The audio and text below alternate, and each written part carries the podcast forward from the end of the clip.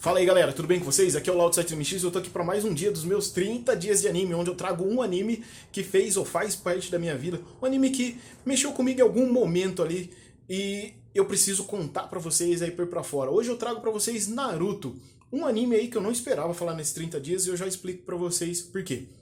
Antes disso, dá aquela joinha para cima, joinha para baixo, deixa nos comentários aí um anime que você gosta, um anime que fez parte da sua vida, que você até gostaria que eu comentasse algum dia aí. Vamos comigo, vem comigo nessa falar de Naruto.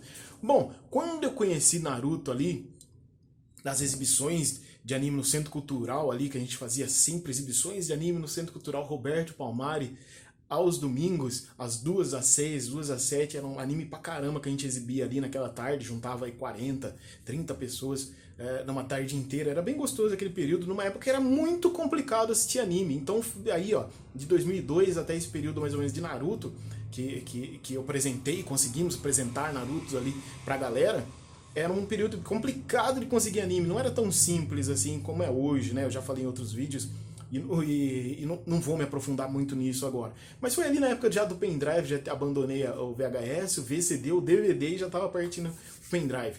Bom, Naruto, é, esse período que a gente conheceu o Naruto foi literalmente um período que estava meio morno na animação, nos animes. Desse lado do mundo, a gente tinha vários e vários animes, mas nenhum com destaque. A gente tinha as reprises de Dragon Ball, alguma coisa de Pokémon na televisão e Digimon no máximo ali.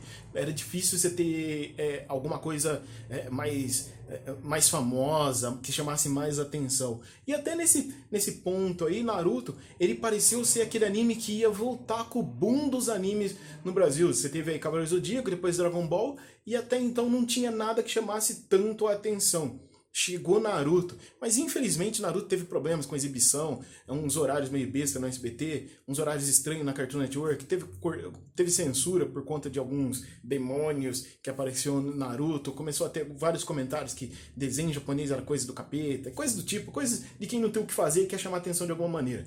Bom, isso acabou prejudicando, do meu ponto de vista, acabou prejudicando a popularização mais rápida de Naruto. Tanto que Naruto é o tipo de anime que fez sucesso, mas não de uma maneira muito convencional. A gente tinha pouca coisa na Cartoon, né, tinha o mínimo possível no SBT, não, não conseguia ser exibido em todas as emissoras, ainda assim. É algumas TVs regionais acabavam cortando a exibição do Naruto, era só nas grandes cidades que, eram visto, que era visto o Naruto. Depois ali na Cartoon Network, uns horários meio estranhos, umas coisas meio esquisitas, uns corte, corte e pausa que não podia ter sangue, não podia ter isso, aquilo, outro. Essa coisa da censura que às vezes a gente... Que, às vezes a impressão que eu tenho é que perde a mão. Eu sei que a censura é uma coisa boa, mas às vezes parece que perde a mão em coisas que não, não tem muito a ver. Bom, é, dito isso, Naruto pra mim é, começou, é, foi aquele anime que eu não entendia muito bem a relação dele e do Sasuke, né? Se o cara não quer ir, deixa o cara ir embora. Só que depois de um tempo, depois passando a, a, a, os episódios, passando as temporadas de Naruto, comecei a entender esse valor que o, que o Naruto tinha pelo Sasuke, né? Aquela família, ele também ser rejeitado de alguma forma, o Naruto de alguma maneira se espelhava nele e queria ter ele para perto. Tá? É, apesar que ainda assim ser relutante, Naruto não é meu personagem preferido, mas ainda assim é um personagem que eu acho que merece a consideração é, pelo esforço que ele teve. Ele, ele gostava de proteger, na ideia, na cabeça dele, ele tinha que proteger as pessoas e aprender bastante para poder acontecer isso é, o Naruto clássico, chamado Naruto clássico, quando começou aquelas enrolações do filler, que o Naruto, vocês sabem, né, foi o que popularizou o filler no mundo, ele que ensinou praticamente as outras, as outras empresas a produzirem fillers. Fillers bem ruins, para falar, para ser sincero. Acho que é difícil Naruto. Sei lá, de 10 fillers que Naruto lançou, acho que um ou dois deve ser legalzinho. E ainda não é contando a história do Naruto, e sim de outros personagens. Que eu achava muito bacana quando o Naruto conseguia expandir outros personagens. Naruto é, infelizmente ele conseguiu construir, colocar vários personagens na, na franquia, vários personagens, é, tanto no Shippuden quanto na série clássica, né? Que ele não conseguia explorar, o, o Kishimoto, a, a, empresa não conseguiu, a Toei não conseguiu é, é, aproveitar isso. Sob meu ponto de vista, falhou e falhou muito, principalmente com as personagens femininas, né? A, é, a gente aprendeu que tinha os três sen, é, Senin, né?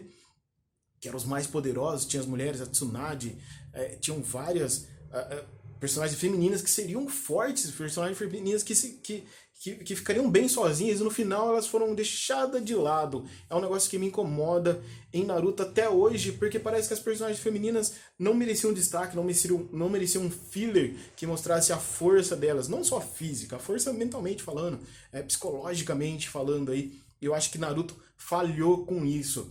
É, é um anime que eu trago aqui para vocês por fazer essa transição aí, por, por conseguir abrir de novo as portas dos animes, das grandes franquias de anime pelo mundo, pelo Brasil. É, até hoje eu escuto bastante gente dizendo que cresceu aí assistindo Naruto, que eu acho que é, é, é interessante esse, é, esse ponto de vista. Até então a gente assistia um anime acompanhando, eu acho que o Naruto foi um dos primeiros que eu tive aquela mentalidade que tem pessoas que cresceram assistindo Naruto, afinal de contas foram 15 anos de história.